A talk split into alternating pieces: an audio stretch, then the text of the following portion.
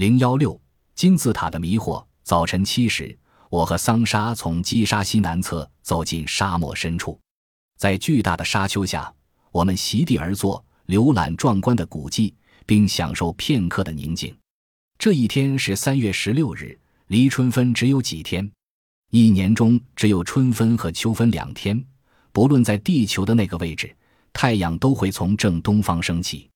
我面前的太阳。就如同一具巨大节拍器上的指针一般，正确的指出时间在宇宙的位置，从离正东稍微偏南的位置出现，把地平线一分为二后，迅速地向上爬升，将覆盖在开罗市上空的尼罗河雾气化于无形。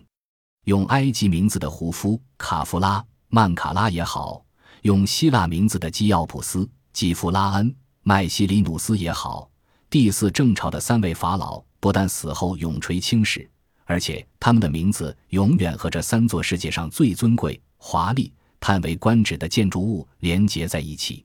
他们本身也的确与金字塔有密切的关系，不仅因为希罗多德记录下的传说中有他们的身形，传说本身当然有几分真实，更因为在基沙高地一带，除了三座金字塔，到处可见到三位法老王的名字以及和他们的名字关联的技术与物品。例如，包括三座坐落于大金字塔东侧在内的六个附属的金字塔中，里里外外都是有关三位法老的记事。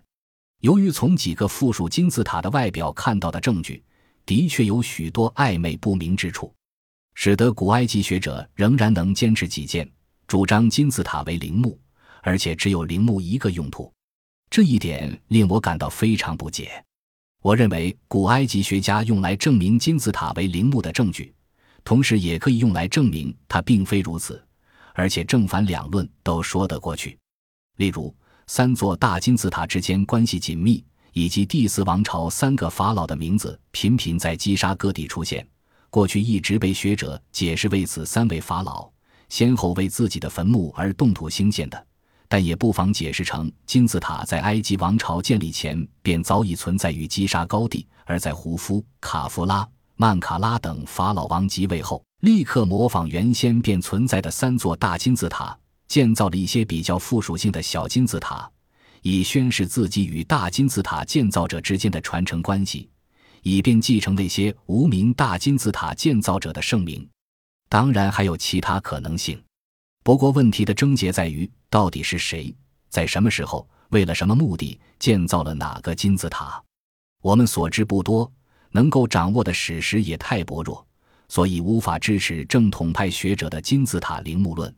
如果肯诚实面对能掌握的史实的话，我们必须承认，我们并不清楚金字塔到底是谁建的，也不清楚是在哪个年代建的，更不清楚它们的功能在哪里。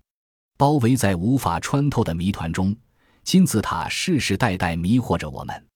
我从沙漠中定神凝视，恍惚间感觉金字塔正越过沙丘，大步向我的方向跨越而来。